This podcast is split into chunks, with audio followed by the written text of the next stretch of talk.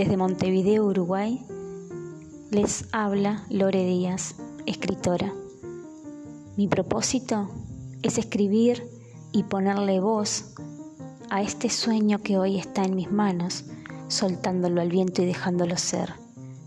A través de audios les compartiré todo lo que tiende a brotar de mi alma espontáneamente.